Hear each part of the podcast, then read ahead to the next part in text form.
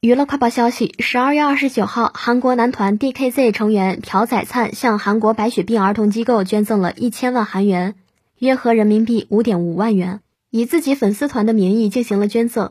这笔钱将用于帮助小儿癌症患者。朴宰灿在七月份出演了 JTBC 节目《你好，你是》，表示收到了一位粉丝的来信，他的女儿患有小儿癌。从此，朴宰灿开始关注小儿癌症患者，并了解捐赠者。所属公司方面表示。宰灿对今年一年收到粉丝们的关爱感到非常感谢，所以以粉丝团的名义一起捐赠。